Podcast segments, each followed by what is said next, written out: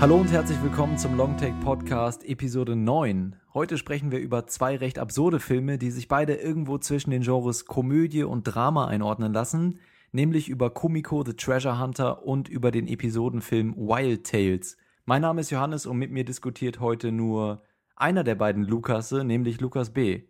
Hi. Hi. Hi. Hi. ich hoffe, du leidest nicht zu sehr unter den Temperaturen draußen. Nein, aber ich leide unter dem Verlust unseres anderen Lukas, der sich jetzt äh, in den letzten Tagen mal eine kleine Auszeit gönnt. In der nächsten Episode ist er auf jeden Fall wieder mit dabei, aber heute müssen wir hier das Ding zu zweit gegen die Wand fahren. Aber ist auch okay. Bevor wir das aber tun, möchte ich noch einmal kurz auf unsere Webseite hinweisen, longtake.de. Dort findet ihr weitere Podcast-Folgen von uns, schriftliche Filmkritiken. Außerdem würden wir uns auch darüber freuen, wenn ihr uns Kommentare und Feedback über die Webseite, äh, ja, per Kommentarfunktion oder per E-Mail an feedback at longtake.de zukommen lasst oder auch über soziale Netzwerke wie über Twitter at longtake.de. Lukas B. ist auch auf Twitter unter dem Namen? At Kinomensch. Mm bei facebook.de slash kinomensch und kinomensch.wordpress.com. Übrigens kann man Longtake auch bei iTunes bewerten. Vielleicht sehen ja, uns dann ja auch ein paar Leute mehr. Ich vergesse es immer zu sagen, aber ich glaube, das ist auch gar nicht so, selbst so richtig gute Podcasts auf iTunes werden selten bewertet, habe ich das Gefühl, oder haben relativ Ja, klar, bewertet. aber das macht total viel für Wahrnehmung, weil man dadurch dann irgendwie halt in Listen oben auftaucht, in mhm. Kategorien und so, so finden Leute halt neue Sachen. Deshalb ist das, glaube ich, relativ wichtig. Ja, also wenn ihr Bock habt, dann könnt ihr das ja mal machen, auf iTunes bewer bewerten und vielleicht eine kleine Kritik dazu schreiben. Wenn nicht, ist es auch okay. Hauptsache, ihr hört zu. Zum Beispiel bei unserer ersten Filmdiskussion über Kumiko, The Treasure Hunter. Und dafür hören wir jetzt erst einmal kurz in den Clip rein. Bis gleich.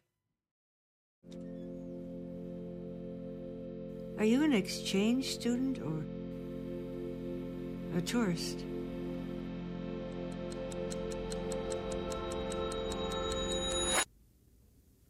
Yes.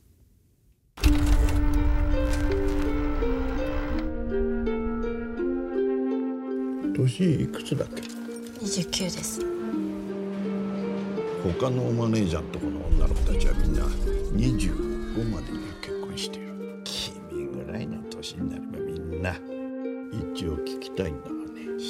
仕事が嫌いなのかな？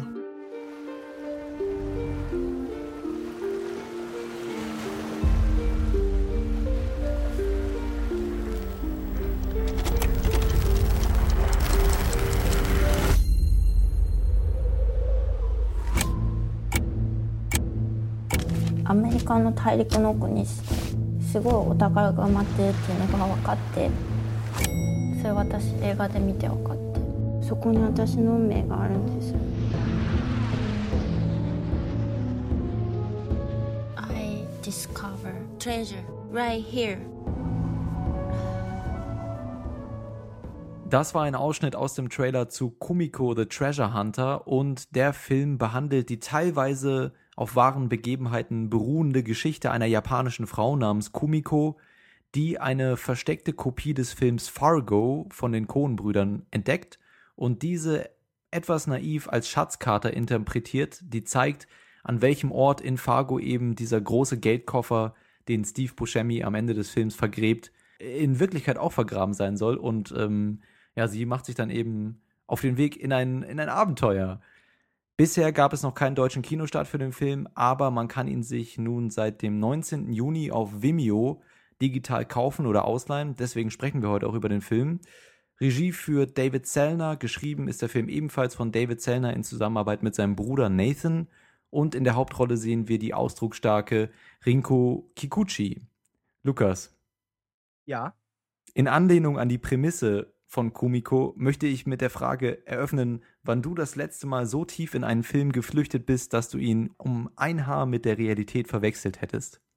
Mad Max vielleicht, oder?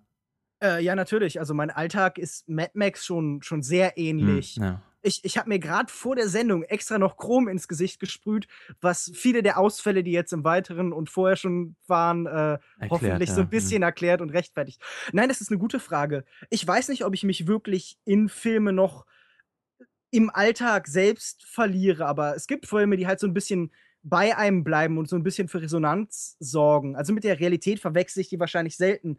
Aber Kumiko selbst zum Beispiel war ein Film, der mich danach noch eine Weile beschäftigt hat, weil der ja von vielen Sachen handelt, die den meisten Menschen wahrscheinlich nicht ganz unvertraut sind, aber irgendwie wahrscheinlich nicht in so einer Extremform. Hm. Es ist ja ein Sundance-Erfolgsfilm gewesen. Ja. Und das ist für mich normalerweise eher so ein Warnzeichen, weil vieles, was in Sundance läuft, sind so, so kleine persönliche Filme, die aber häufig so ein bisschen Nabelschau sind, die so ein bisschen gewollt sind und die alle so ein bisschen auf so Sachen wie Kevin Smith-Filme oder Sound, äh, was wollte ich sagen, Soundgarden oder so Mhm. Sachen wie Garden State von Zach Braff hinauslaufen. Das sind alles so, so Sundance-Filme. Aber den fand ich sehr schön, weil er sehr gut zwei Ebenen verbindet. Nämlich einmal so eine sehr persönliche, also eine, die eben von diesem Charakter von Kumiko handelt und eine, die sich mit der Form Film selbst auseinandersetzt, nach der Frage nach, nach Wahrheit im Film. Ist dir das auch so aufgefallen? Hast du das auch so empfunden? Oder ist da eine von für dich gänzlich verloren gegangen? Ja, schon, muss ich sagen. Also ich weiß ja, dass du um einiges begeisterter von dem Film warst als ich und unter anderem, glaube ich, ist das der Fall, weil ich den Film, ja, aus dem Film nicht so viel Bedeutung gewinnen kann wie du, glaube ich. Ich glaube, für mich handelt es sich hier wirklich in erster Linie um die Geschichte von Kumiko und weniger um die Sozialkritik oder den, den Sozialkommentar in dem Film mit drin oder auch den Kommentar über Filme an sich. Ich weiß nicht, ob ich da so viel rauslesen kann oder ob der Film da auch so viel hergibt. Für mich ist es in erster Linie wirklich die Geschichte von Kumiko. Und das Problem dabei ist, dass ich den Charakter nicht so unfassbar interessant fand, weil es beginnt eben mit der Befremdlichkeit gegenüber der eigenen Gesellschaft. Kumiko ähm, kann nichts mit diesem Way of Life in Japan anfangen, mit dieser konformistischen, extrem konformistischen Gesellschaft und flüchtet sich dann eben einerseits in ein anderes Land oder ans andere Ende der Welt, aber vielmehr flüchtet sie sich eben in ihre eigene Psyche und ihre eigene, in ihre eigenen Illusionen. Und das Problem dabei ist, dass der Film nicht viel mehr charakterliche Seiten bietet, außer eben diese psychisch verwirrte, ein bisschen naive Frau, die auf der Suche nach, nach Glück ist oder, oder nach was auch immer, aber viel mehr konnte ich aus dem Charakter nicht herauslesen und dadurch, dass es eben wirklich für mich in erster Linie dieser Charakter oder die Protagonistin im Mittelpunkt steht und andere Themen eher im, im Hintergrund stehen, hat der Film für mich generell nicht so ganz funktioniert. Aber du konntest ja anscheinend mehrere Seiten in dem Film auch tatsächlich äh, herauslesen, so wie ich das so mitbekomme gerade.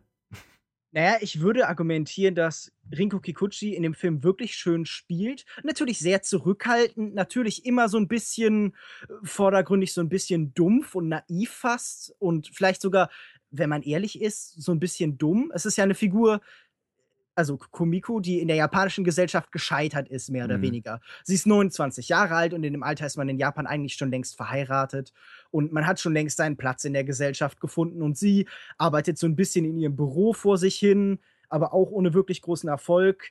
Ihre Kolleginnen sind eigentlich ganz zufrieden miteinander, aber sie gehört nicht dazu. Sie sitzt abseits und ihr Chef hält sie auch für mehr oder, sie auch für mehr oder weniger inkompetent und dumm und konfrontiert sie ja sogar mit einer möglichen Nachfolgerin Hm. und sie trifft irgendwie auf ehemalige Schulkameradinnen, die schon fest im Leben sind und sie kann mit dem allen wirklich überhaupt nichts anfangen. Und ich glaube, das ist halt nicht so einseitig, wie du das jetzt empfunden hast, weil das geht, glaube ich, fast einer ganzen Generation von Menschen auf der ganzen Welt zu einem gewissen Zeitpunkt immer so. Also so im Alter von, von irgendwo dieses 20-something-mäßige, diese 20er bis 30, ähm, sind, glaube ich, mittlerweile so eine neue, äh, so ein neuer Abschnitt geworden, den es vorher nicht wirklich gab. Also in den Nachkriegsjahren, in den 60ern und den 70ern und 80ern bestimmt noch. Nämlich eine, in der man durch den Wohlstand, den wir im Westen oder aber auch zum Beispiel eben in Japan haben, nicht sofort erwachsen werden muss, sondern der für viele genutzt wird, um sich so ein bisschen selbst zu finden. Und Hm. der handelt halt, also dieser Film, davon, wie man sich da auch drin verlieren kann und wie man dann zum Beispiel sowas wie Filme und Fiktion findet, um irgendwie an, verzweifelt nach Identität zu suchen. Und ich mag, wie zurückhaltend eben Rinko Kikuchi das alles spielt, wie sehr sie halt so ein bisschen alles beobachtet und vor allen Dingen reflektiert und vor allem wiedergibt, was um sie rum passiert. Also ich würde dir dazu stimmen. Ich finde auch das Schauspiel auch von den ganzen Nebendarstellern, wenn gleich vielleicht ein bisschen überspitzt, aber alles wirklich solide und äh, Rinko Kikuchi hat mir auch sehr gut gefallen. Sehr schönes, subtiles Schauspiel, viel ausdrucksstarkes Gesicht. Mit, mit ihren Blicken arbeitet sie sehr gut und ihren Gesichtsausdrücken. Ich habe das vor allen Dingen auch gemerkt, weil ich angefangen habe, den Film zu schauen und dann bemerkt habe, dass Vimeo leider, muss man ja auch mal kritisieren, auf Apple-Produkten oder zumindest bei mir auf dem Mac, weder auf dem iPad noch auf dem Mac äh, im, in meinen Browsern haben die Untertitel funktioniert für den Film. Das heißt, ich habe so das erste Viertel oder erste Drittel, das komplett in Japan spielt, in Tokio, äh, nicht verstanden, was jetzt nicht so unfassbar viel ausgemacht hat, weil ich den generellen Vibe schon interpretieren konnte. Mir haben vielleicht einige Details gefehlt, aber ich konnte schon herauslesen, dass sie eben mit dieser ganzen Gesellschaft nicht viel anfangen kann und auch ihre Depression so ein bisschen da herauslesen und ähm, auch eben aufgrund des guten Schauspiels von Rinko Kikuchi, was mir auch sehr gut gefallen hat. Aber du hast ja gerade so beschrieben, dass das so ein bisschen beispielhaft für eine Generation ist, diese Befremdlichkeit mit der eigenen äh, erfolgsorientierten Gesellschaft. Und ich meine, das ist natürlich so, aber wo bietet da der Film irgendwelche neuen Erkenntnisse, außer eben, es gibt eine Frau, die kommt mit ihrer Gesellschaft nicht klar und flüchtet. Okay, das ist erstmal alles. Und ich finde, diese Frau ist eben auch kein, nicht besonders repräsentativ für irgendeine Generation, weil sie eben so unfassbar naiv und wahrscheinlich, oder man weiß es nicht, aber irgendwie psychisch gestört ist oder irgendwie eine psychische Krankheit sich durch ihre, durch, durch ihre Depressionen äh, angeleiert hat. Und deswegen finde ich einfach, dadurch, dass sie so illusioniert ist und nicht mehr die Realität nicht mehr klar wahrnimmt, ist es auch kein besonders starker Kommentar über irgendwelche Generationen oder nicht besonders repräsentativ, weil wir hier einfach einen Charakter haben, der den man nicht wirklich für voll nehmen kann und aus dem man nicht viel mehr rauslesen kann, außer diese Depression und diese ähm, ihre eigene Illusion der Realität. Ja, das hat mich so ein bisschen gestört. Naja, was Sellner macht als Regisseur, ist, um diesen vielleicht so ein bisschen archetypisch, vielleicht so ein bisschen gefäßhaften Charakter eben stärkere, schrulligere und ausdrucksstärkere Figuren herumzuordnen, die eben zeigen, wie dieser, wie dieser Mensch funktioniert. Es geht ja darum, dass sie immer wieder Figuren trifft, die stellvertretend sind für bestimmte Phänomene, für bestimmte Entwicklungen und dass deren Reaktion auf sie und deren Zusammenspiel eben viel aussagt. Sie ist als Charakter vielleicht nicht der allerspannendste, weil sie vor allen Dingen halt so ein so ein Avatar für den Zuschauer ist. Also, dass gerade du dich nicht in jemanden ein bisschen dumm und naiven wiederfindest, finde ich natürlich sehr irritierend. äh, da, da, hätte ich gedacht, da hast du mehr so Bezugspunkte, aber das ist dann wohl der Dunning-Kruger-Effekt. Das kannst du dann nachher gern googeln. Mache ich, danke. Äh, Dunning-Kruger-Effekt, auch für die Zuschauer da draußen. Kannst du es buchstabieren, ähm, kurz? Äh, D-U-N-N-I-N-G hm. und äh, K-R-Ü-G-E-R. Umlaut, ne? Also, also Krüger. Mhm. Okay, danke. Ich, ja, in den, in den USA ist es dann gleich Kruger. Hm. Nein, nein, Quatsch. Ähm, auf jeden Fall, dieses Zusammenspiel ist, glaube ich, relativ wichtig. Und sowohl in Japan als auch in Amerika trifft sie ja sehr viele verschiedene Menschen. Und ich glaube, dieser, äh, dieser Mehrwert, dieses, diese neue Erkenntnis, die du suchst, liegt halt vor allen Dingen in der Darstellung von Gesellschaft und von Gemeinde als so ein stark ambivalentes Konzept, weil sowohl in Japan als auch Amerika wollen eigentlich alle ihr helfen. Keiner ist jetzt irgendwie feindselig oder böse zu ihr, mhm. sondern alle wissen so mehr oder weniger, was das Richtige für sie ist. Aber wirklich helfen tut ihr damit keiner. Alle reiten sie nur immer weiter rein. Keiner kann ihr wirklich irgendwie äh, vermitteln, was ihr Problem ist und so, sondern alle unterstützen sie eigentlich noch so in ihrer äh, in ihrem Wahnsinn. Und sie reagiert dann auf alles ganz lakonisch und in sich gekehrt, aber keiner mhm. kann ihr wirklich damit was, kann, kann, sie wirklich dabei unterstützen, auch wenn sie das Beste wollen. Also ich denke, gerade in der ersten Hälfte hast du wahrscheinlich viel so Nuancen auch verloren, weil du ähm, einen Film gesehen hast, den du zum größten Teil von der Dialogebene zumindest nicht verstanden hast, mhm. dass der Film ja trotzdem funktioniert, ehrt ihn. Also ich glaube, das spricht für das Filmemachen, das spricht für das reine Handwerk. Ja. Aber glaubst du nicht, dass gerade in dieser, in dieser Ambivalenz in der Darstellung von Gemeinde und so zumindest irgendwo was zu holen ist? Aber du meintest ja gerade selbst, es ist gar keine Ambivalenz, weil in beiden Gesellschaften gleichermaßen die Charaktere ähnlich versuchen ihr zu helfen, wobei ich da gar nicht so zustimmen würde, weil am Anfang in Japan ja ihr nicht wirklich Hilfe angeboten wird, sondern ihr nur gesagt wird, das ist der richtige Weg, den unsere Gesellschaft so definiert hat, den solltest du gehen. Und dann äh, in, in North Dakota ist sie dann, glaube ich, ja, ne? North Dakota, wo sie dann eben diesen Polizisten trifft, der übrigens auch von David Zellner gespielt wird, äh, was er auch sehr, sehr schön macht ähm, der versucht ein bisschen mehr auf sie einzugehen und wirklich äh, versucht auch ihre Realität oder Sichtweise auf die Realität zu verstehen. Also da gibt es schon Unterschiede. Aber ich fand auch, weil du meinst, der Film definiert sich eben über diese Begegnung zwischen ihr und den verschiedenen Mitgliedern der zwei Gesellschaften, der japanischen und amerikanischen oder äh, ländlich-amerikanischen Gesellschaft. Und ich fand, die, die Charaktere waren eben auch nicht besonders komplex, sondern eher Karik Karikaturen von, von, von der Botschaft, die der Film übermitteln wollte und deswegen nicht besonders ansprechend, fand ich. Naja, das persönlich habe ich so ein bisschen anders empfunden. Also, ich fand zum Beispiel diese Figuren vor allen Dingen häufig sehr witzig. Also, gerade in diesem lakonischen, so ein bisschen düsteren Bildern lag ganz viel schwarzer Humor. Also, ich musste zum Beispiel, als dann diese Frau, die sie in Amerika aufnimmt, zu ihr Mhm. kommt und die ganze Zeit auf sie einredet, aber natürlich versteht Komiko eigentlich kein Wort. Da da lag doch ganz viel in irgendwie auch dem Bild, das von Amerikanern das Sellner hat eben drin. Dieses, naja, wir helfen auch so ein bisschen der Welt und irgendwie, ach, die arme Ausländerin und mhm. am besten drückt sich das aus, wenn sie dann zu ihr kommt und gibt ihr ein Buch, in dem es halt irgendwie um Samurai und Japan geht, aber das auf Englisch ist. Und das ist doch total bezeichnend dafür, wie zum Beispiel viele Amerikaner so im mittleren Westen oder halt eben auch dann in so ein bisschen in der Provinz die Welt da draußen einnehmen, dass sie das total so sehr durch ihren Blick filtern, dass schon nur weil das Buch irgendwie von Japan handelt, dass der doch natürlich gefallen muss. Ja, das stimmt schon, aber es war trotzdem eine Karikatur, ne? Diese Frau, dieser unwissenden äh, Frau in, im ländlichen Amerika, äh, da irgendwo im Midwesten, nördlichen Midwesten.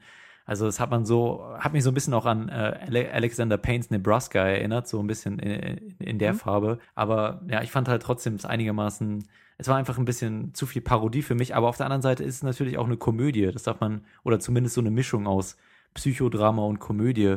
Wie haben denn diese Elemente für dich funktioniert? Du meinst gerade, das Aufeinandertreffen fandest du lustig? Ich habe wirklich sehr, sehr viel gelacht. Erstmal eine kurze Anmerkung. Also, äh, diesen Bezug sehe ich, weil irgendwie, also gerade Alexander Payne zieht ja seine Figur auch immer daraus, dass er halt Figuren nimmt und deren Naivität und deren Eitelkeiten halt so ein bisschen auf die Spitze treibt und die dadurch halt so ein bisschen ja, einem, einem schlimmen Ende immer entgegenfällt. Mhm. Aber der Hauptbezug, den ich sehe, ist ja auch schon im Film selbst enthalten, nämlich die Sellner-Brüder lassen sich inspirieren von den Coen-Brüdern.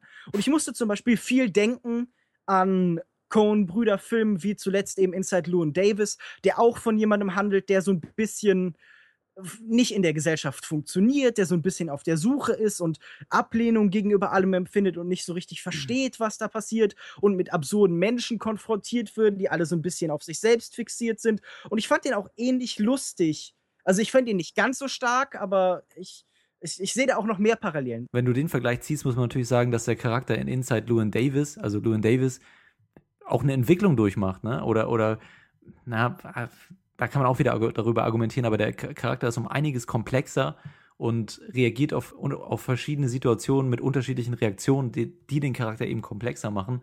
Und das habe ich hier halt einfach nicht so, nicht so gesehen. Deswegen war es für mich eben ja, ein bisschen langweilig. Aber wie war das denn mit den, mit den äh, komödiantischen Elementen in dem Film? Also, also für mich hat der Film ähm, von der komödiantischen Seite aus nicht so super funktioniert. Ich habe eigentlich relativ wenig gelacht und ich fand einige ich fand einige situationsbedingte Sachen relativ witzig. Die haben mir schon mal so ein Schmunzeln abgerungen, aber besonders viel ist da nicht bei rumgekommen und ich fand, das war vor allen Dingen aufgrund dieser drückenden Atmosphäre, die der Film hat. Also es ist ja eine Mischung aus Komödie und Drama und ich finde, dadurch, dass man relativ schnell merkt, da ändert sich nicht mehr viel in dem Charakter von Komiko und die ist irgendwie ganz hilflos verloren, macht es einfach jede Interaktion, die sie hat, um einiges trauriger und, und belastet die so ein bisschen, zumindest für mich weil ich halt so ein, ein psychisch verwirrtes Wesen da sehe, das versucht, irgendwo Halt zu finden, aber halt es nirgends findet. Und natürlich ist das irgendwie manchmal ein bisschen krut oder sind irgendwie lustige Begebenheiten, aber ich kann mich da dann nicht wirklich amüsieren drüber, weil das Ganze eben von dieser, von diesem düsteren Feeling runtergezogen wird. Für mich war das irgendwie so. Das, deswegen haben, haben diese Momente nicht so unfassbar gut bei mir funktioniert, diese, der Humor des Films. Würdest du dem Würdest du dem Humor des Films denn vorwerfen, dass er so ein bisschen bösartig ist? Also macht sich der Film lustig über eine Figur, die einfach Probleme hat, die so ein bisschen Hilfe braucht? Also ich musste jetzt gerade bei dem Alexander Payne-Vergleich daran denken, weil gerade Alexander Payne wird ja ganz oft vorgeworfen, vorgeworfen, er würde sich über seine Figuren so ein bisschen lustig machen und ja. Äh, beziehe seinen Humor vor allem daraus, dass er die halt ins Messer laufen lässt und dann irgendwie mit dem Finger drauf zeigt und sagt, haha, guck mal, solche Idioten und die haben ja alles verdient, was ihnen passiert ist. Also das sehe ich jetzt persönlich nicht so, aber das wird über Alexander Payne oft gesagt. Ja. aber ich glaube, auch hier wird es auch nicht so zelebriert. Ich glaube, das wäre nicht so ganz passend, das hier so zu beschreiben, glaube ich. Oder? Findest du?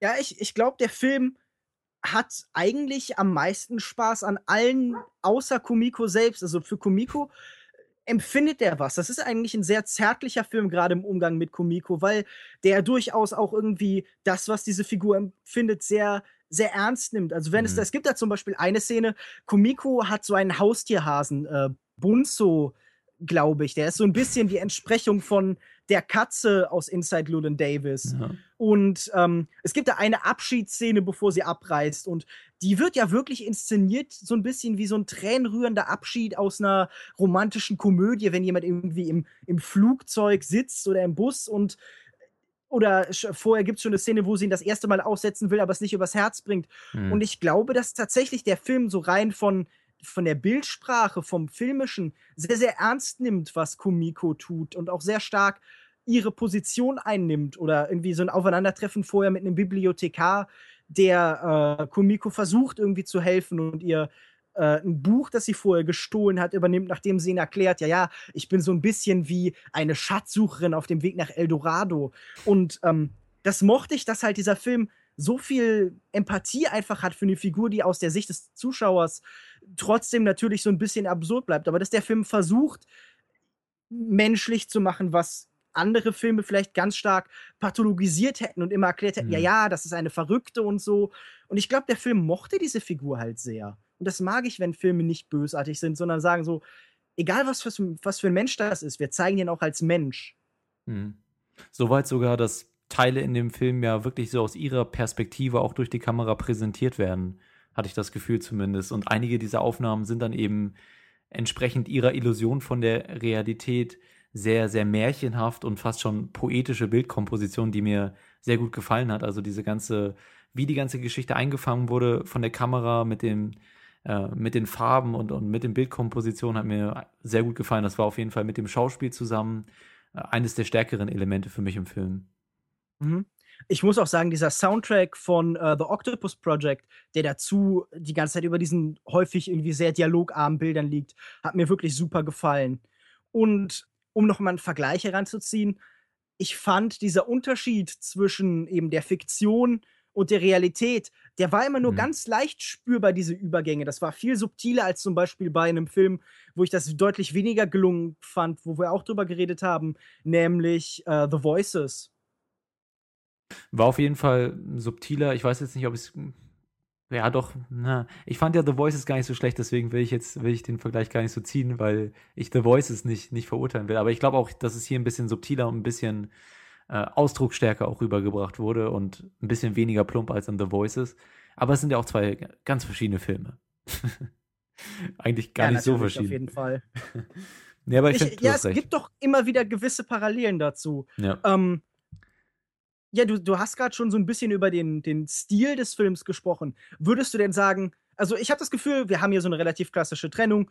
Du findest den Film ganz okay, nicht schlecht, aber auch nicht jetzt unbedingt empfehlenswert, während ich ziemlich begeistert bin. Mhm. Würdest du denn wenigstens sagen, Leute, die halt irgendwie so ein bisschen melancholische, elegische Bilder gern mögen, die sich gern in so Tableaus verlieren, dass wenigstens für, für Freunde des, des Bewegtbilds hier genug geboten wird, um keine Ahnung, das Mieten bei Vimeo zu rechtfertigen.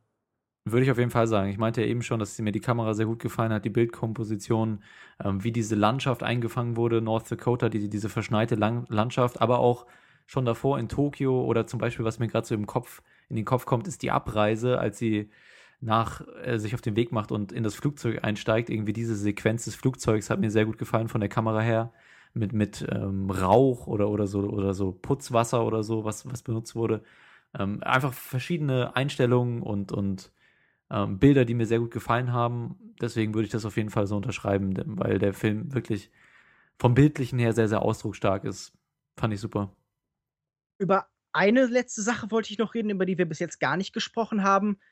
Vielleicht also für viele Kritiker war das sogar das zentrale Element des Films, die Frage nach Realität und Fiktion und wie der Film Genau, damit ja. umgeht, nach der Frage, inwieweit kann den Film Wirklichkeit darstellen, weil der Aufhänger und schon, glaube ich, die erste Einstellung des Films ist ja so ein Teil aus Fargo, also dem Coen-Brüdern-Film, denn am Anfang des Films wird ja eingeblendet, this is a true story, was Mhm. natürlich aus der Sicht der Coen-Brüder s- nur so, also es stimmt natürlich nicht wirklich, das ist ja kein echter Film. Und auch die Geschichte von Kumiko basiert zwar auf einer wahren Begebenheit, sogar noch mehr als, als Fargo, aber gibt das nicht ganz wieder. Hm. Und ähm, ist das nicht wenigstens interessant, wie der Film mit der Frage nach Realität spielt, wie viele Ebenen da aufgebaut werden von einem zum Teil auf wahren Ereignissen beruhenden Film wie Fargo, der dann nachher sagt, er wäre echt, zu einem Film, der beginnt mit der Aussage, er wäre echt, der zum Teil auf wahren Begebenheiten beruht und der dann diese wahren Begebenheiten fiktionalisiert.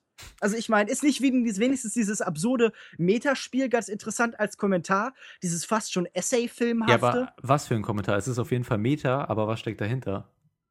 Welche Aussage? Ja, ich würde sagen, dass ähm, diese Frage, wo Filmrealität anfängt und wo Realitätsrealität, also wo Realität und Film irgendwie sich treffen, dass das eine total schwimmende Grenze ist. Und dass der Film im Endeffekt hingeht, okay, er stellt so ein bisschen einmal so indirekt die Frage nach, die, nach der Verantwortung von Regisseuren, nach der Frage, okay, inwieweit ist es wichtig, dass Filme Realität, wenn sie auf wahren Begebenheiten beruhen, tatsächlich so darstellen? Also die Frage, die im Rahmen von Historienfilmen Mhm, wie naja. wie, keine Ahnung, wie Selma oder American Sniper oder sowas oft diskutiert wurde. Das finde ich, spiel, spiel, schwingt da so ein bisschen mit. Ja, da, okay, da, ich greife da mal kurz ein. Das schwingt natürlich mit, aber es ist irgendwie müßig darüber zu diskutieren, wenn man einen Charakter hat, der offensichtlich, kein Mensch würde so handeln. Das ist einfach realitätsfremd und das ist okay, um irgendwie so ein düsteres Märchen zu erzählen, das von psychischer Störung handelt, von Befremdlichkeit gegenüber der Gesellschaft. Aber als Kommentar über die Verantwortung von einem Regisseur würde ich das eher nicht sehen, weil es einfach total realitätsfremd ist, weil ja, also man, man kann darüber diskutieren, es beruht ja auf wahren Begebenheiten, aber es ist nicht ganz klar. Also es, äh, wir haben ja auch in der Doku darüber geguckt, über diese Japanerin, auf der diese Geschichte beruht. Und eigentlich wurde in dem Film oder in der Doku herausgearbeitet, dass es wahrscheinlich eher so ein Märchen ist, dass sie wegen dem Film Fargo dann wirklich dahin gefahren ist und, und nach North Dakota gekommen ist, und, sondern vielleicht eher aus anderen Gründen. Deswegen glaube ich, kann man das nicht so wirklich als Kommentar verstehen, weil es einfach so weit weg von der Realität ist, weil kein Charakter in echt das so machen würde oder verstehen würde. Ja, aber ich meine, gerade dadurch, dass das tatsächlich zu einem gewissen Teil passiert ist und dass diese Figur eben das Ergebnis von Regisseuren ist, die es nicht so ernst genommen haben mit der Verantwortung von Regisseuren. Die sagen, okay, Kunst ist als Objekt wirklich frei und nicht gebunden an irgendwelche Verantwortung. Die gesagt haben, okay, wir nehmen eine rein fiktionale Geschichte und schreiben davor dran, this is a true story. Ich meine, die ist Ergebnis dieser Entscheidung. Aber und das ist ja nicht das Ergebnis der Entscheidung. Das, also Im Film doch, auf ja, jeden im Film Fall. ja, gut. Ja, aber da würde ich dann wieder argumentieren, dass der Film keine Figur hat, die repräsentativ für irgendeinen realen Menschen ist. Weißt du? Ist ja auch müßig, jetzt noch weiter darüber zu diskutieren. Was hast du denn noch rausgelesen? Du wolltest, ich hatte dich gerade unterbrochen da bei dem Punkt. Okay. Nein, ich will auch nicht zu weit irgendwie in vielleicht nicht ganz im Filmtext enthaltene Interpretation des Ganzen reingehen, aber ich fand das zumindest interessant. Ich finde allein schon die Darstellung dieser schwammigen Grenzen und das Spielen so ein bisschen damit ist ja schon ein Kommentar über die Frage, wie wir mit Bildern umgehen, wie wir mit Bildern im Alltag umgehen und so. Das ist ja das Mhm. große Thema von eben Essay-Filmen, die ja versuchen, sich zu lösen von eben klassischen textlichen Darstellungen oder von klassischen Dokumentationen und so irgendwo dazwischen angehen und Sachen miteinander vermengen und immer wieder das, was sie eben darstellen, reflektieren und dem Zuschauer die Möglichkeit geben wollen, ähm, über Bilder anders nachzudenken. Und ich Mhm. finde, das ist zumindest ein Versuch, der in dem Ganzen so ein bisschen stattfindet. Ich finde, es ist auch gerade mit dem Blick auf das Finale ein sehr starker Kommentar über die Frage nach Eskapismus im Kino. Und das kann man durchaus anders sehen, aber ich fand das insgesamt sehr befriedigend, gerade dadurch, dass es nicht so spezifisch wird und eben so ein bisschen den Zuschauer selber denken lässt. Hm. Also ich kann schon, ich kann schon nachvollziehen, aus welcher, aus welcher Richtung du da kommst. Für mich wird das Ganze einfach zu sehr ähm, untergraben von, der, von dem Charakter, der für mich einfach irgendwie nicht nachvollziehbar ist und der mich dann irgendwann auch genervt hat. Und deswegen habe ich das für mich dann nicht so wirklich rausgezogen, auch wenn ich natürlich sehe, dass Eskapismus ein Thema ist, aber normalerweise sind die Grenzen für ein Individuum zwischen Film und Realität klarer definiert als für Kumiko im Film. Deswegen weiß ich nicht, ob man das wirklich, ist natürlich eine Metapher dafür, aber für mich war es nicht so besonders stark. Aber ist ja schön, wenn es für dich ein bisschen besser funktioniert hat.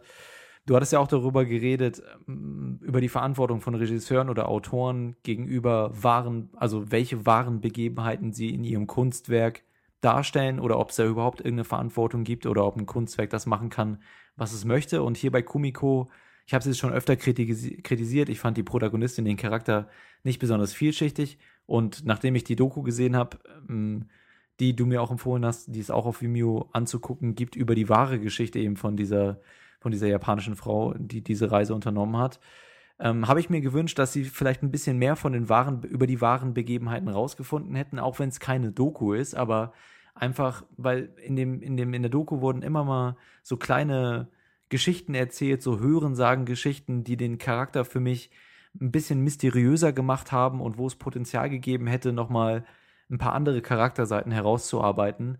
Und ich hätte mir gewünscht, dass die Filmemacher sich vielleicht auch ein bisschen dem gewidmet hätten, aber sie haben ja anscheinend den Entschluss gefasst, ähm, die, den Charakter wirklich so zu lassen, wie er ist und wenig, wenig von ihrem Hintergrund zu erzählen, was ja auch voll, vollkommen okay ist, vor allen Dingen, wenn es eine Metapher für Eskapismus sein soll, für Befremdlichkeit mit der Gesellschaft und so weiter. Aber ich hätte mir halt gewünscht, dass irgendwie, dass sie sich noch ein bisschen mehr an den wahren Begebenheiten orientiert hätten und vielleicht ein bisschen mehr von über den Charakter dieser Frau herausgefunden hätten und dann eben auch auf die Leinwand gebracht hätten. Das ja. scheint mir fair. Also, das habe ich jetzt persönlich nicht so empfunden. Ich war sehr zufrieden mit dem Film. Ich hatte sehr viel Spaß, aber ich Menschen wollen ja auch immer was anderes von Filmen. Und wenn du das Gefühl hattest, du hättest gern mehr Spezifizität gehabt, gern einen konkreteren Blick auf das Ergebnis und vielleicht so ein bisschen mehr Sachen, die diesen, diese Figuren näher gebracht haben. Äh, ich kann verstehen, wenn dieser Film Leute ein bisschen auf Distanz hält, wenn Leute sich von dem nicht direkt angesprochen fühlen. Hm. Ich glaube, es ist halt ein Film mit einer recht speziellen Zielgruppe. Denke ich auch. Welcher also Zielgruppe also, würdest Leute, du das denn empfehlen? Naja, komische Leute wie ich, vielleicht Leute, die sich identifizieren können mit Menschen, die halt weniger äußerlich als mehr innerlich leben, halt, also Leute, die der Tendenz nach so ein bisschen introvertiert sind, die gerne ja. die Welt auf sich wirken lassen, die vielleicht auch so ein bisschen Träumer sind, die sich gerne in Dingen verlieren und ähm, ein bisschen naiv sind. Ja, klar, geistig gestört, genau. die am genau. Ende äh, nein, nein, das verraten wir jetzt nicht. Naja, aber ich, ich glaube halt allgemein für Leute, die auch ruhige Filme mögen, die Filme mögen, die so ein bisschen speziell sind, halte ich Komiko auf jeden Fall sehr, sehr, für sehr sehenswert. Ich mochte ihn sehr, sehr gern. Es hat auf jeden Fall so ein bisschen was Märchenhaftes, ein düsteres, modernes Märchen. Und für mich auch, wir haben es jetzt auch schon ein paar Mal gesagt, wirklich die Pluspunkte waren für mich Schauspiel und Kamera sehr schön eingefangen, ähm, sehr schön geschauspielert, bloß halt, ja. Es ist halt kein, kein Charakterstück oder so. Das muss man sich bewusst machen, dass, es, dass man keine besonders tiefschichtigen Charaktere hat, sondern eher so ein Märchen, mehr Metapher über verschiedene Themen.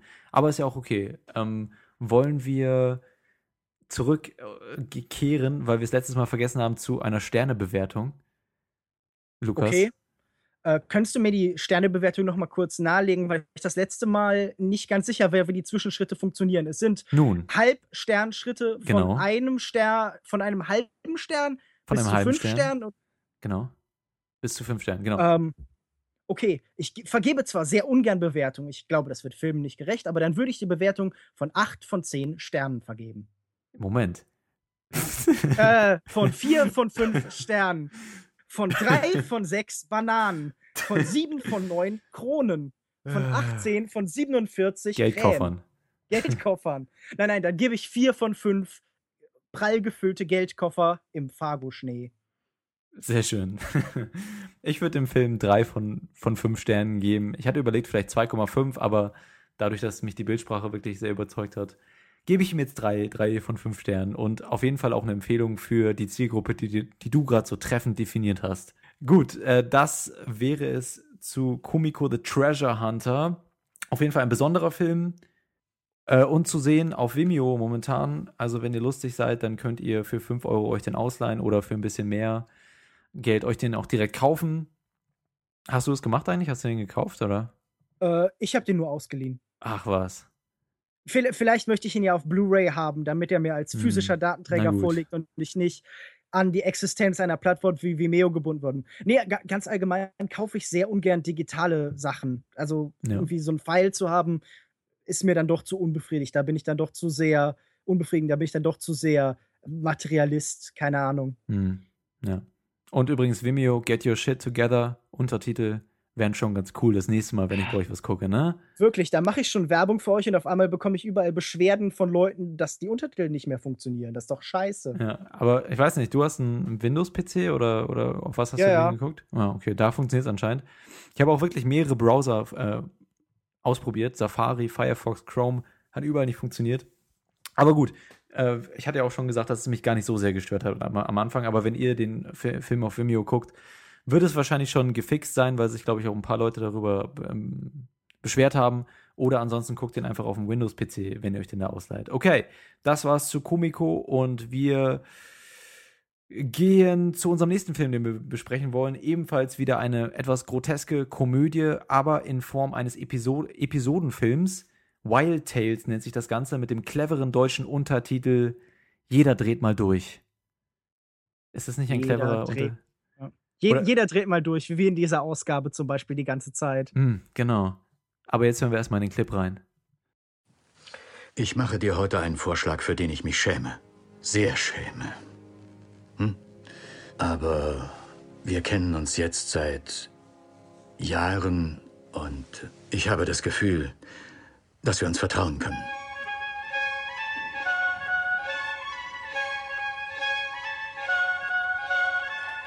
Arbeit oder Vergnügen? Na, ich will mal hoffen, beides. Fahr rüber, du Pfeife. Was ist los mit dir, Mann? Guten Abend, eine Person? Endlich mal eine Frau, die zählen kann. Als Ordnungswidrigkeit wurde Falschparken angegeben. Das ist für mich als Beweis ausreichend. Papa. Papa. Was ist passiert? Wie heißt das Mädchen mit den langen Haaren? Welches? Deine Arbeitskollegin. Dein Vater hat sich wegen ihm umgebracht und dir fällt nichts anderes ein, als ihm die Meinung zu sagen? Die Parkplatzmarkierung am Bordstein war total verblichen. Dämlicher Bauer! Arschloch! Ich glaub's nicht.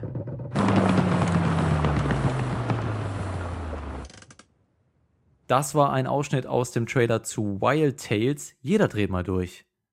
Jeder dreht mal durch. Ein argentinischer Film bestehend aus sechs voneinander, voneinander unabhängigen Kurzgeschichten über Personen in zwischenmenschlichen Ausnahmesituationen, würde ich sagen, die alle auf die ein oder andere Weise als Rachegeschichte bezeichnet werden können. Es ist eine absurde Mischung aus Komödie, Drama und auch einen guten Schuss Action mit viel Sarkasmus und schwarzem Humor. Regie führt bei allen dieser Kurzgeschichten Damian Zifron, der all die Geschichten auch ebenfalls geschrieben hat. Produzent war unter anderem Pedro Almodovar. Almodovar? Pedro Almodovar. Almodovar. Was man dem Film auch anmerkt, finde ich. Kinostart für Wild Tales war der 8. Januar 2015. Aber wir besprechen den Film heute nochmal, weil die DVD und Blu-ray jetzt am 25.06. erschienen ist. Lukas, wie hat dir denn Wild Tales gefallen und wie sehr hat dich das Format dieser sechs separierten Kurzgeschichten angesprochen oder überzeugt? Gerade vor dem Hintergrund, dass dieses Format des Episodenfilms ja im heutigen Kino so ein bisschen als tot geglaubt ist oder nicht mehr so wirklich stattfindet. Hm. Ich, ich weiß nicht, ob der Episodenfilm an sich so ausgestorben ist. Da gibt es ja doch immer wieder viele Beispiele für. Naja, ich, ich würde halt sagen, Wild Tales ist in der Hinsicht ein typischer Episodenfilm, das äh, recht gemischte Gefühle hinterlassen hat. Dass ich manche Episoden äh, sehr stark fand und andere halt mich so ein bisschen unbefriedigt zurückgelassen haben. Dass mich manche sehr genervt haben. Mhm. Und ähm, ich würde sagen, die hast ja gesagt, die hängen ja eigentlich nicht so zusammen. Das würde ich nicht ganz so sehen. Die haben ja dieses eine zentrale vereinigende Thema, nämlich Mhm. irgendwie Veränderung durch Wut, durch Frustration Hm. und irgendwie auch häufig von eben kleineren Leuten gegen irgendeine Form von von gesellschaftlicher Ungerechtigkeit. Hm. Also, wenn man das auf deutsche Verhältnisse übertragen will, ist es ein Film über Wutbürger. Ja, also ich glaube, es sind mehrere Themen. Äh, Natürlich thematisch sind die alle verknüpft. Ich meinte natürlich in in der Einleitung meinte ich es mehr so aus narrativer Sicht. Es sind halt äh, abgeschlossene Geschichten, jeder für sich, alle so zwischen 10 und 20 Minuten lang, manche kürzer, manche, manche länger. Also ich würde dir zustimmen, die Geschichten verbindet auf jeden Fall das Thema der Rache, vielleicht auch so ein bisschen Karma, menschliche Verhaltensweisen im Umgang miteinander und mit sozialen Institutionen, wie zum Beispiel Ehe oder, oder Bürokrat, Bürokratie, fehlerhafte Bürokratie oder auch Korruption, also so ganz verschiedene sozial- oder politgesellschaftliche Themen, gesellschaftspolitische Themen, so nennt man das. Und jede Geschichte leistet da so seinen Beitrag dazu, aber ich weiß eben nicht, und ich glaube, da ist auch so ein bisschen deine Skepsis, ob die, ganze, die ganzen Geschichten eine stringente Botschaft verbindet oder ob die doch eher so ein bisschen unabhängig voneinander sind, auch wenn sie natürlich gleiche Thematiken ansprechen, aber insgesamt vielleicht nicht so eine stringente Argumentation, sondern vielleicht eher ein bisschen ambivalent daherkommen. Hat dich das gestört beim, beim Schauen? Naja, nicht gestört. Ich, ich habe mir die Frage gestellt am Ende so ein bisschen, okay, äh, nimmt der Film Wut zu sehr oder also Rache zu sehr als was Positives? Führt das zu sehr zu befriedigenden oder irgendwie lustigen Enden? Am ehesten würde ich sagen, es ist ein, es ist ein Film bestehend aus sechs fiesen, schwarzen Witzen.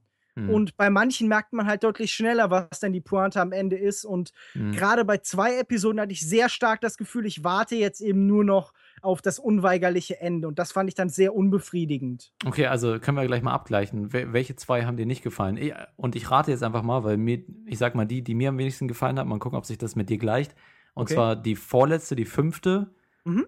Das war Ähm. auch die, die ich am schwächsten fand. genau. Und dann die zweite, bei der, beim, die zweite im, im Café bei mir, die fand ich auch nicht so Äh, toll. nee, Oder ich in dem fand die- Diner. Ich fand die dritte nicht so toll. Also, um, wir können ja mal ganz kurz durchgehen und so ein bisschen nicht alle Handlungen anreißen, aber so ein bisschen sagen, worum es so allgemein dann in denen geht, damit wir nicht immer nur mit Zahlen machen. Das hat dann ein bisschen was von diesem Witz von Leuten, die sich nur noch die Nummer sagen. Hm. Kennst du diesen Witz? Nee. Aber Okay, ich erzähle ihn kurz. Also, Okay. ähm, ein Mann kommt in eine Bar und sieht da Leute so ein bisschen rumsitzen und die sprechen miteinander. Drei. Sieben. Hä? Was ist denn mit denen? fragt er so zum Barkeeper. Und der Barkeeper sagt, naja, die Typen da drüben, die kennen alle Witze aller Zeiten. Und die haben, die sind, sind so gut da drin, die haben nur noch die Nummer. Vier. Hm.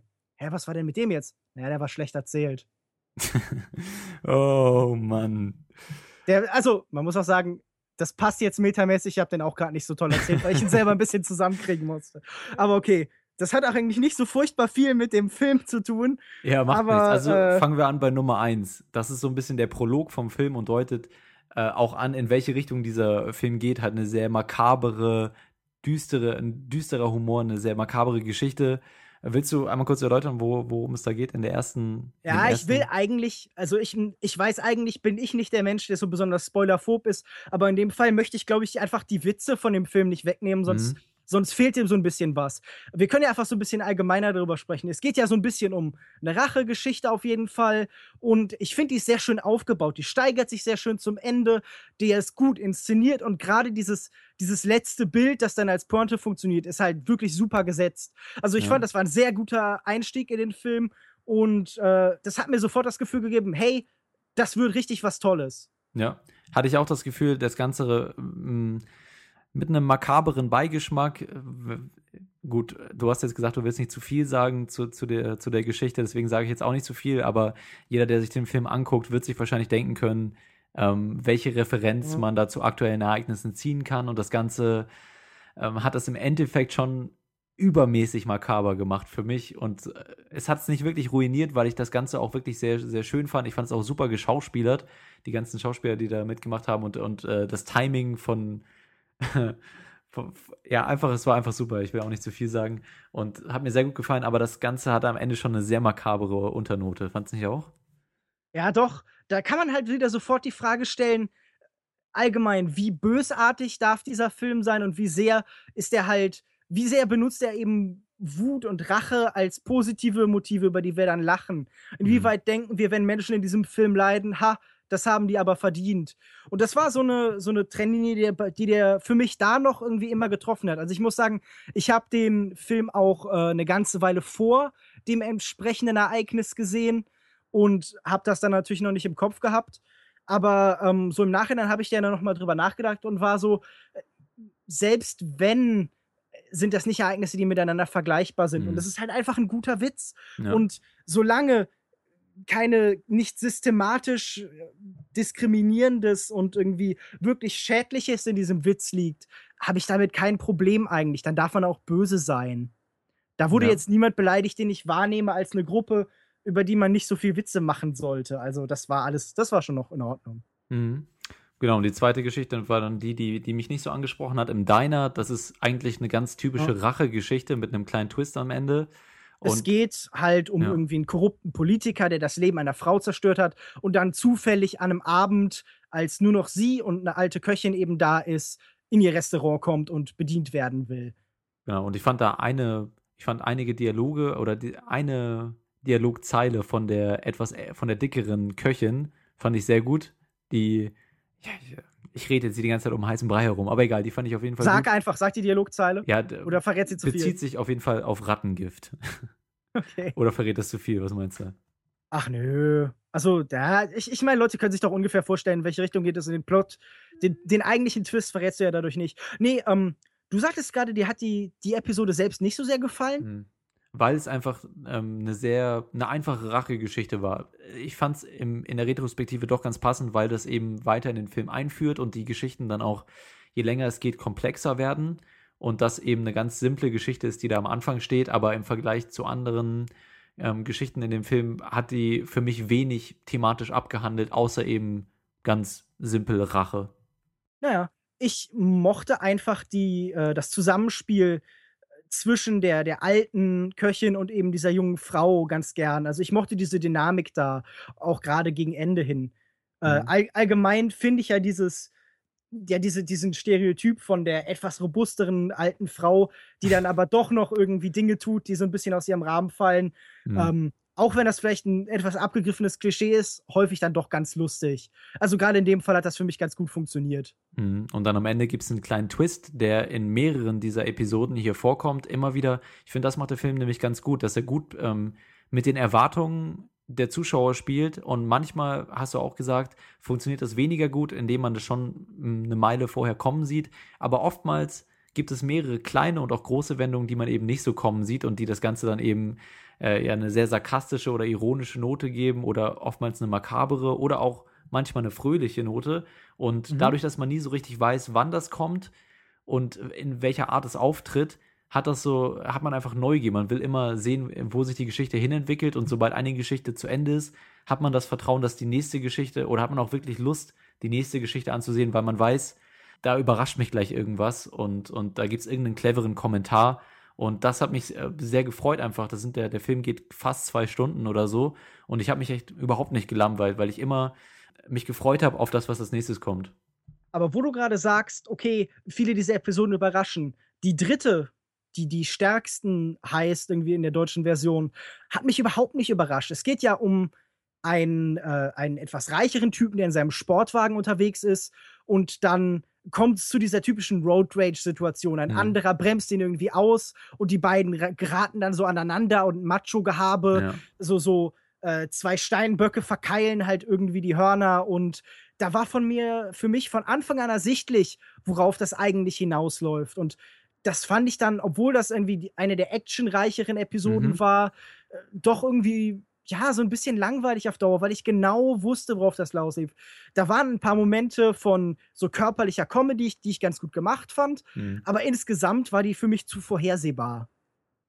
Ging mir, ähm, ging mir ein bisschen anders. Ich fand gerade auch ganz am Ende, also es gab natürlich nicht so viele Richtungen, in die das hätte noch gehen können. Deswegen habe ich mir auch schon ungefähr ausgemalt, dass es jetzt da nicht, nichts kommt, was mich unfassbar überrascht. Was mich am, am meisten überzeugt hat in der Episode, war eben die Inszenierung. Weil ich finde, hier sieht man auch gerade, dass Komödien auch was richtig Cinematic, fällt mir gerade nur das englische Wort ein. Cineastisch Genau, einfach? cineastische haben kann. Und, und das Ganze wirklich mal ein bisschen bombastisch und mit guter Kamera und mit gutem Tempo inszenieren kann. Und, und da war auch so eine gewisse Ernsthaftigkeit in der Kameraarbeit mit drin und wirklich, aber die auch sehr gut Situationskomik Komik rübergebracht haben, das Ganze aber mit makaberen, mit einer makaberen Geschichte gut verbunden haben. Also für mich war es einfach super inszeniert, deswegen hat mir die Geschichte relativ gut gefallen. Auch wenn ich schon verstehe, dass du sagst, dass sie vielleicht ein bisschen vorhersehbar war. Ja, allgemein dein Lob für den Film muss ich da aber sofort teilen und weitergeben, weil das sehe ich auf jeden Fall auch so. Comedy ist ja ganz häufig eben heute so ein bisschen arg dialoggetrieben und Mhm. verlässt sich zu sehr eben auf den dieses ja so so Improv-Varianten und tatsächlich da halt was über den Filmschnitt, eben über die Form mitzuerzählen. Das hat der Film sehr oft sehr gut geschafft. Mhm. Und das merkt man in der Episode natürlich ganz gut. Also ich fand die jetzt auf keinen Fall schlecht. Ich fand es definitiv nicht die schwächste, sondern ich fand es halt war so eine Episode, die im Mittelfeld des Films anzusiedeln war. Mhm. Wo da- sie ja auch ja. lag. Genau. Und da muss man vielleicht auch nochmal anmerken, dass der Film auch durchaus sehr, sehr brutal ist. Also fast schon so ein bisschen Tarantino-haft. Ja, vielleicht nicht ganz so, nicht ganz so extrem, aber mh, da, ich fand so generell sowieso der Film, der hatte so eine Mischung aus äh, Almodovar, äh, einfach aufgrund dieser gro grotesken Prämissen und aufgrund der, der Verbindung von Comedy und, und ähm, ganz düsteren Geschichten, die einen irgendwie schockieren, aber trotzdem dann in dem Zusammenhang lustig sind. Das hatte so ein bisschen was von Almodovar und dann aber auch so ein bisschen was Tarantino-haftes, dadurch, dass es alles so over the top ist. Fand ich gut. Ja, sind auf jeden Fall Referenzen, die man da bemühen kann. Doch, das habe ich auch gesehen da drin. Ja. Der Film ist auf jeden Fall an einigen Stellen schon recht gewalttätig, wollte ich nur noch mal anmerken. Worum ging es denn in der vierten Episode, wenn du dich erinnern kannst? Die vierte Episode hat dann ein bisschen mehr Knalleffekt als die davor. Es Mhm. geht um einen Sprengmeister, Ja. der auf ganz unangenehme Weise, nämlich weil sein Auto äh, abgeschleppt wird, aus seiner Sicht unverdienterweise, mit der argentinischen Bürokratie äh, auf Kriegsfuß gerät. Mhm. Zusammen Und- mit, mit der sechsten Episode die stärkste Episode für dich mit? Oder? Hm, nicht, nicht so, also ich, ich gemischt. Okay. Ich finde, die fängt gut an Mhm. und hat dann so ein bisschen Längen in der Mitte, aber findet dann ein sehr schönes Ende. Ähm, hier hatte ich wieder so ein bisschen auch das Gefühl, dass ich in der dritten hatte, dass so ein Teil des Endes sehr offensichtlich war. Denn Ja, ja. wenn da ein Sprengmeister ist, der Dann- eben mit ja. der Bürokra Bürokratie aneinander gerät, da muss man kein, äh, kein Genie sein, um zu erkennen, vielleicht wird dann nachher irgendwas explodieren. Ja. Aber diesen letzten Twist, der da dann gefunden wird und gerade diese letzte Szene äh, Ja. fand ich dann doch sehr, sehr lustig. Da war ich so, ach, das hat ja schon, das hat ja fast was Rührendes auf eine, auf eine sehr absurde und brutale Weise. Ja, fand ich auch. Äh, Was mir auch sehr gut gefallen hat an der Episode, war einfach der Charakter dieses ähm, Sprengexperten und auch sein Gesicht. Sehr ausdrucksstarkes Naja, Gesicht, schöne das Augen. ist, es ist ja auch äh, Ricardo Darin. Das Genau. ist wahrscheinlich der bekannteste Darsteller Argentiniens. Ja, Also, ja. so, äh, Das, hat man schon gesehen auch. Ja, eben. Also man, man merkt halt, okay, das ist der eine Star, mit dem der Film auch wirbt. Und es ist halt eindeutig der, der sofort mit seinem Charisma halt irgendwie das Bild beherrscht. Mhm. Ja, ähm, war, glaube ich, so eine meiner Lieblingsepisoden mit, obwohl ich, ich weiß gar nicht, ob ich eine Lieblingsepisode nennen kann, äh, bloß halt zwei schwächere, die wir ja schon ähm, genannt hatten. Das war die vierte Episode, die fünfte Episode hatten wir beide ähm, als ein bisschen schwächer eingeordnet in der Tat und das war aber auch eine von den längeren Episoden. Worum ging es da? Wenn du jetzt gerade schon dabei bist, die immer zusammenzufassen. Es geht um ein sehr klassisches Szenario. Der, der Sprössling von einem sehr reichen Mann hat ein Verbrechen begangen, er hat Fahrerflucht begangen und äh, jetzt soll ausgerechnet einer der Bediensteten dieser, dieses reichen Menschen, naja, die Schuld dafür auf sich nehmen und dafür Geld bekommen. Mhm. Und der Versuch, das Ganze irgendwie zu verhandeln, die Summe, und dann schalten sich noch andere Menschen an, eskaliert eben immer weiter. Und ich fand diese Episode gerade dadurch so schwach, dass sie nirgendwo wirklich hinführte, dass sie so vor sich hin meandrierte und dass da auch einfach nicht viel Humorvolles passierte oder irgendwie Interessantes, sondern da war klar, worauf das hinausläuft, so einen gewissen Grad und die endete nicht früh genug, die hat sich so ein bisschen in die Länge gezogen. Das war, glaube ich, die eine Episode, bei der ich gesagt habe, okay, da kann man gut und gerne fünf bis zehn Minuten rausschneiden und sie verliert überhaupt nichts. Man hätte auch gerne einfach die ganze Episode weglassen können und der Film hätte darunter überhaupt nicht gelitten. Sehe ich auch so. Es hat natürlich noch ein, ein, weiteres Thema angesprochen, das Thema der Korruption, aber auch nicht so vielschichtig, als dass man es jetzt dafür unbedingt hätte drin lassen können. Ähm, mich hat die Episode jetzt auch nicht unfassbar gelangweilt, einfach weil der Film bis zu diesem Zeitpunkt schon die Erwartung aufgebaut hatte oder mir das Vertrauen gegeben hat, ich, dass ich wusste, da kommt gleich noch irgendwas. Und auch wenn das in der Episode jetzt nicht unbedingt der Fall war, ähm, kam dann halt die nächste Episode, die mich dann wieder sehr begeistert hat. Deswegen war das so ein kleiner hm, weiß ich nicht, so eine Zwischen... Durchhänger. Genau, ja. Vorm großen Knall. Aber er hat mich nicht unfassbar gestört. Es war halt einfach nur ein bisschen schwächer. Ne? Aber gut. Und dann das große Finale, die sechste Episode, handelt von. Naja, es geht um eine Hochzeit, die so ein bisschen unter, unter einem schlechten Stern steht. Denn schon im Vorfeld hat der äh, Bräutigam seine Ehefrau betrogen. Und das findet sie jetzt während dieser Hochzeitsfeier heraus. Und davon eskaliert dann alles. Hm. Und das war, wenn du den Vergleich zu Tarantino triffst, dann war das die Tarantino-eskeste der Episoden, die halt mit sowas, einem trivialen Szenario anfängt und sich dann eben durch so viele Eskalationsstufen eben durchbewegt. Hm. Und ich fand, die war einmal rein handwerklich am interessantesten inszeniert, also ganz viele Einstellungen, die so ein bisschen die langsam aufbauende Dramatik davon unterstrichen haben. Zum Ja. Beispiel diese Kamera an der Tür ist mir total in Erinnerung geblieben, die da irgendwie befestigt war mit einer GoPro oder so. Ach ja, stimmt, als sie aufgesprungen ist, ne? Ja, genau. Ja. Und, und auch dann diese, diese, diese letzte Szene, in der dann alles so einen Höhepunkt im wahrsten Sinne des Wortes findet, war ich einfach, fand ich einfach grandios inszeniert. Ich fand die Musik richtig gesetzt und das war wirklich, für mich war das die stärkste Episode. An der hatte ich sehr viel Spaß Hm. und ich mochte auch einfach, welche absurden Haken das Ganze dann gegen Ende schlägt. kann ich eigentlich nichts mehr hinzufügen. War für mich, jetzt, wo ich nochmal drüber nachdenke, doch auch wirklich die stärkste Episode. Nochmal ein richtig gutes Finale zum Schluss. Super Schauspiel, super absurde ähm, Wege, die das genommen hat und ähm, einfach ein richtig frischer Blick auf, auf primitives oder auch emo emotionsgesteuertes menschliches Verhalten und wie das dann irgendwie alles zusammenbricht, aber eventuell, na, dann irgendwann auch wieder zusammenfindet oder eben auch nicht, wie auch, wie auch immer. Aber Ich, ich mag halt, wie sehr die Bedeutung von Leidenschaft für Liebesbeziehungen irgendwie rausgehoben wird.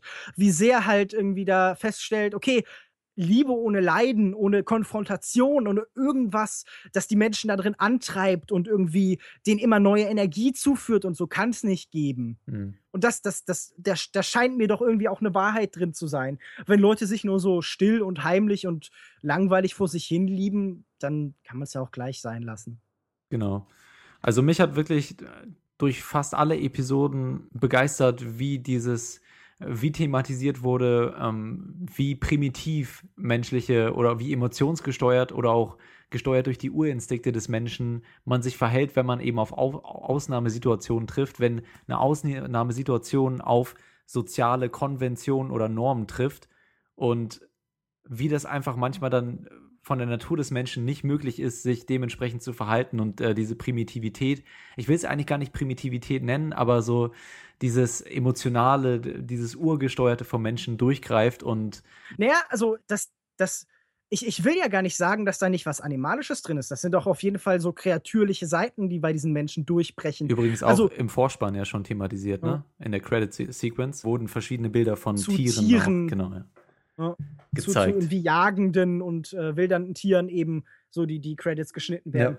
Ja. äh, d- aber das könnte man ja so ein bisschen auch als Frage nehmen. Was glaubst du denn, was ist da drin? Ist der, der beste Umgang mit irgendwie keinen starren gesellschaftlichen Institutionen und Bürokratie, ist der beste Umgang damit, wieder in so einen Urstand, äh, Zustand zu verfallen und halt irgendwie einfach nicht unbedingt mit Brutalität, aber halt mit so einer, äh, so einer tierischen Energie dagegen anzugehen? Ist das die Aussage des Films, dass die Revolution dadurch kommt, dass der Mensch sich darauf zurückbesinnt, was er früher irgendwann mal war und dass wir eigentlich alle, keine Ahnung, äh, Affen mit Krawatten jetzt sind? Ja, ich glaube nicht. Ich glaube, dass der Film darauf keine klare Antwort findet. Ich glaube, dass man auch in vielen Situationen argumentieren könnte, dass ähm, das ganze Drama gar nicht stattgefunden hätte, wenn man einfach mal den Ärger und, und das Animalische runtergeschluckt hätte. Das wäre in manchen Situationen sicherlich besser gewesen. Ich glaube, der Film ist da sehr ambivalent in seiner Aussage. Der Film beschreibt einfach verschiedene Situationen, in der es, in, in denen es verschiedene ähm, Resultate von den Handlungen gibt, wenn Menschen soziale Konventionen missachten oder sich anders verhalten oder, oder ihrem Ärger eben Weg bereiten und sich einfach sozial nicht konform verhalten. Ähm, aber ich glaube, dass der Film da keine klare Aussage trifft. Aber man könnte auch sagen, das ist, das ist natürlich auch das echte Leben. Mal ist es so, mal ist es so. Ne? Manchmal mal gewinnst du, mal verlierst du, um noch eine Phrase raus, rauszuhauen. Und manchmal muss man einfach mit Konventionen brechen und manchmal muss man sich fügen. Und manchmal läuft es dann eben gut und manchmal schlecht. Das habe ich so aus dem Film rausgezogen, was natürlich jetzt nichts Bahnbrechendes ist, aber das hatte, so hatte ich das Gefühl. für mich war der Film ja auch so ein bisschen so ein, eine Art Bruderfilm äh, zu Jia Zhang-Kes äh, A Touch of Sin, falls du den gesehen hast, ja auch äh, ein Episodenfilm, aber diesmal auf China, der eben hingeht und auch so eine Art Kampf gegen eben die Strukturen, die politischen Gegebenheiten darstellt, mhm. aber da ein bisschen expliziter wird und deutlich stärker politischer. Ich würde sagen, das ist so ein bisschen die Spaßvariante davon. Mhm. A Touch of Sin ist halt ein sehr ernster, sehr getragener Film, der auch ganz explizit wird in seinen Aussagen, der sehr konkret wird, während hier so ein etwas allgemeineres und etwas spaßigeres schwarzhumoriges Bild auf die ganze Thematik gefunden wird. Und das mochte ich eigentlich ganz gern. Ich finde, das ist eine gute Art, mit gesellschaftlichen Problemen umzugehen, indem man sich sagt so, ja, eigentlich ist das ja schon irgendwie ganz lustig. Und solange man über Sachen noch lachen kann, ist ja immerhin, hat man das Gefühl, dass man noch was ändern kann. Ja. Der Film hat aber nicht nur, hat nicht nur kritisiert, ich glaube, dass der Film, dadurch, dass er eben auch nur wirklich Ausnahmesituationen darstellt, ähm, kann man an einigen Stellen herauslesen, dass diese Institutionen auch benötigt werden, dass es nicht immer der beste Weg ist, äh, Anarchie, ganz anarchisch zu handeln oder so. Also ich glaube wirklich, der Film ähm, balanciert da so ein bisschen hin und her. Aber ich gebe dir auf jeden Fall recht und ich muss auch nochmal hervorheben, einfach, weil wir hatten es vorhin zwar schon einmal gesagt, aber dass die Kamera einfach super ist. Und in Komödien, das passiert so, so selten, dass mich eine Komödie von den Bildern her, von der Kamera her begeistert. Und hier einfach ähm, auch nicht nur wie die ganzen Episoden inszeniert wurden, sondern auch wie die getimed wurden. Ja, also es, natürlich, es gab schwächere Episoden, aber keine fühlte sich irgendwie hinausgezögert an oder irgendwie langweilig oder hatte, hatte irgendwelche Längen, fand ich zumindest, sondern wirklich zwei Stunden in einem super Timing da auf die Leinwand gebracht und, und wirklich mit super Kameraarbeit, super Schauspielern, vielleicht mit ein paar Ausnahmen, aber äh, einfach handwerklich richtig gut und das sieht man in heutigen Komödien eher seltener, finde ich. Ich würde ja sogar noch weitergehen als du und sagen, in einem Großteil der Komödien, die wir heute haben, wird nicht wirklich Regie geführt. Mhm. Da ist eine Willkür in der Auswahl des Bildausschnitts, in der Kadrierung. Da wird halt einfach die Kamera irgendwo hingestellt und dann geht man zu den Darstellern und so, ja, macht halt mal. So dieses Judd Apatow-mäßige, ja, und dann machen wir halt 20 Versionen dafür. Wenn man, man sieht das doch an so Komödien wie Anchorman. Wenn man aus einem Film noch drei andere Komödien schneiden kann und die auf eine DVD separat packen kann, dann hat man als Regisseur Scheiße gebaut. Also das ist doch, das ist doch nicht deren Ernst. Ich finde, Wild Tales ist auf keinen Fall jetzt irgendwie ein Meisterwerk oder so. Mhm.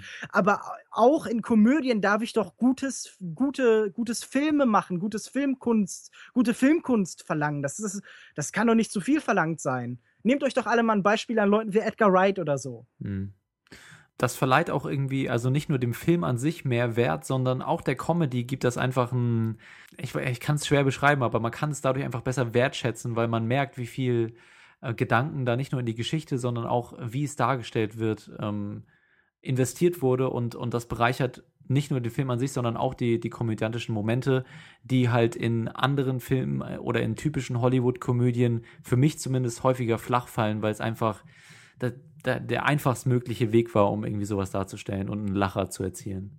Wir können ja so ein bisschen zum Ende kommen und uns ja, auch wieder überlegen, wie das Ganze diesmal mit den Sternebewertungen dann aussieht. Mhm. Willst du, soll ich anfangen oder willst du anfangen? Fang doch du mal an zur Abwechslung. Okay. Der Film, Episodenfilm, sechs Episoden, zwei waren nicht so stark. Allerdings unser, ach ja, unser Sternesystem funktioniert ja mit fünf Sternen. Schade, ich dachte, ich könnte das direkt so ummünzen. Funktioniert nicht, aber ich gebe trotzdem, ich gebe dem Film vier von fünf möglichen Sternen.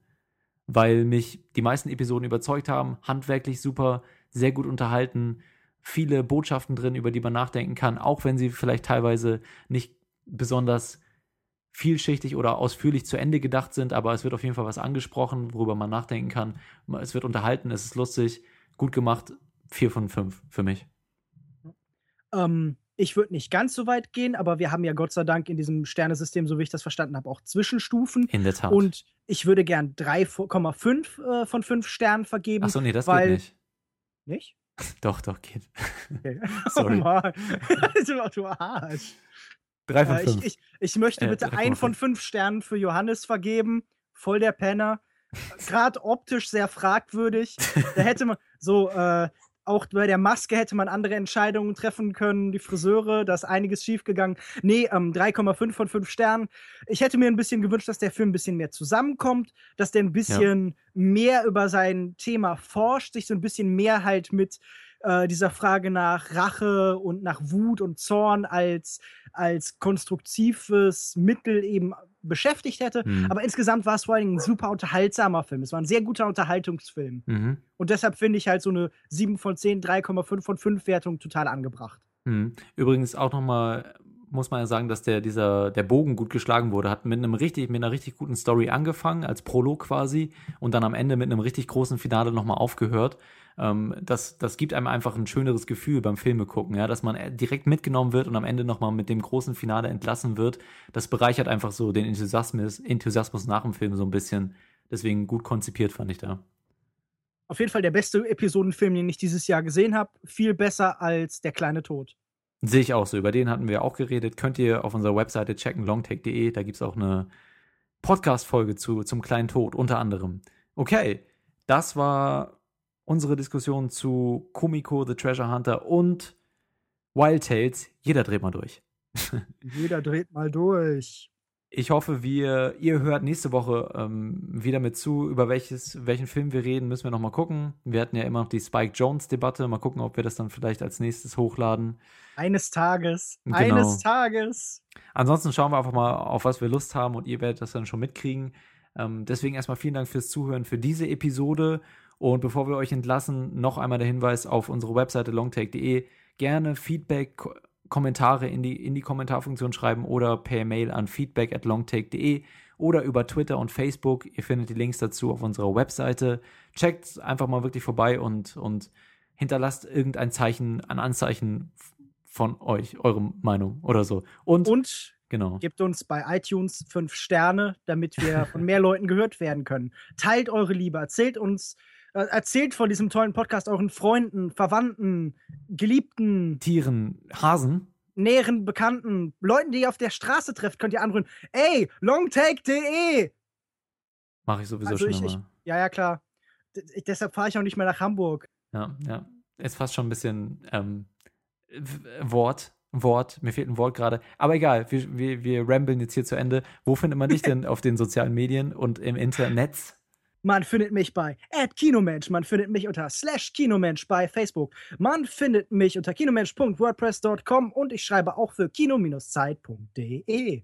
Guck mal, wir haben es jetzt genau anders gemacht als Wild Tales. Wir haben scheiße angefangen, scheiße aufgehört und in der Mitte war es ganz okay eigentlich. Aber wir haben genau den falschen Bogen geschlagen, Lukas. Hauptsache ein Bogen. Es geht mehr um Konsistenz und Stringenz als um Qualität. Das wissen wir doch alle. Insofern, bis zur nächsten Episode. Tschüss. Tschüss.